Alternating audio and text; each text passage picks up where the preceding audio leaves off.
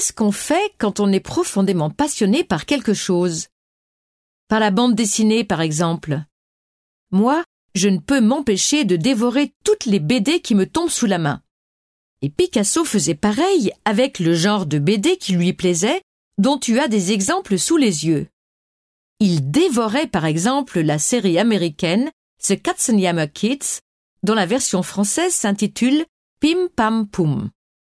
Les héros sont deux enfants vivant sur l'île imaginaire de Bongo, dirigés par un roi fainéant.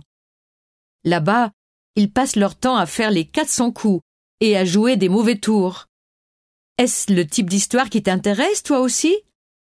Picasso, lui, en était si passionné qu'il allait jusqu'à demander à ce qu'on les lui envoie en Espagne lorsqu'il y séjournait. Ces séries provenaient de journaux américains, souvent accompagnés de suppléments illustrés qui paraissaient le dimanche.